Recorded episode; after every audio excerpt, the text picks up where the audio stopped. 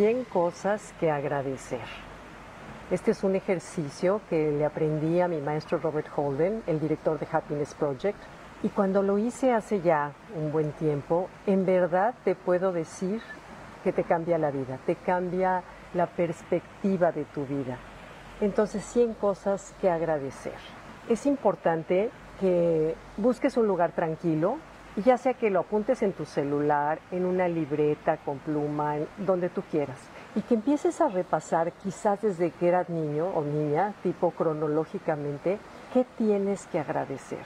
Por ejemplo, el lugar en donde naciste, la familia que tuviste, la escuela a la que fuiste, tus maestros, eh, atardeceres, canciones, experiencias, viajes, amigos, en fin, trata de acordarte hasta el más mínimo detalle de qué tienes que agradecer.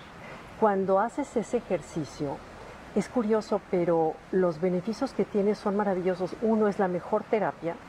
El cerebro no sabe diferenciar entre lo imaginado y lo real. Entonces, cuando tú repasas esos momentos de gratitud, de veras eleva tu frecuencia vibratoria, te sientes contento, te sientes agradecido con la vida, además te amplía la conciencia, y te hace fijarte en lo realmente importante en la vida. Entonces, por ejemplo, no solamente hay que agradecer las cosas positivas, sino las experiencias significativas que tuviste en tu vida.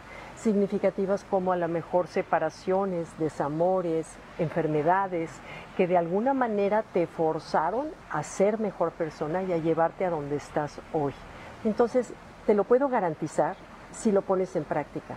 Puedes hacerlo poco a poco o de una sentada, 100 cosas que tengo que agradecer, pero es muy importante un tema. Tienes que poner qué tengo que agradecer y por qué lo tengo que agradecer. Por ejemplo, te comparto, lo primero que puse es agradezco haber nacido en la familia en que nací.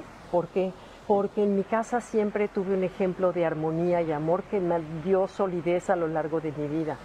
Dos, agradezco el colegio en el que me metieron mis papás, porque con muchos sacrificios mi papá me metió al colegio Oxford y ahí aprendí inglés, me relacioné con amigas que hasta la fecha son mis amigas, eh, porque te da un sentido de pertenencia y de orgullo de pertenecer a una escuela de la cual te sientes orgullosa, en fin, y te puedes ir así mis hermanos, puedes irte cronológicamente o de pronto meter algo que te llega de momento, pero escríbelo.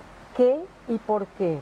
Y por qué estoy agradecido con personas, lugares, maestros, eh, experiencias que tuve, hasta que completes 100 cosas que agradecer. Alguna vez cuando fue cumpleaños de Pablo, mi esposo, decidí regalarle esa lista de qué cosas le agradecía yo. Me acuerdo no si cumplía 65, no me acuerdo cuántos años cumplía, hice 65 cosas de qué agradecer desde que lo conocí. Creo que fue, dice que ha sido el mejor regalo que decía que había recibido y es que no solamente beneficia a quien se lo regala, sino te beneficia a ti de meter a tu cerebro, a tu alma en esa frecuencia vibratoria del amor. A veces si te cuesta trabajo llegar a 100, toma un álbum de fotos o ponte a revisar las fotos pasadas que tienes en tu celular. Vas a ver cómo vas a encontrar mucho más de 100, pero el chiste es hacer el ejercicio y escribirlos.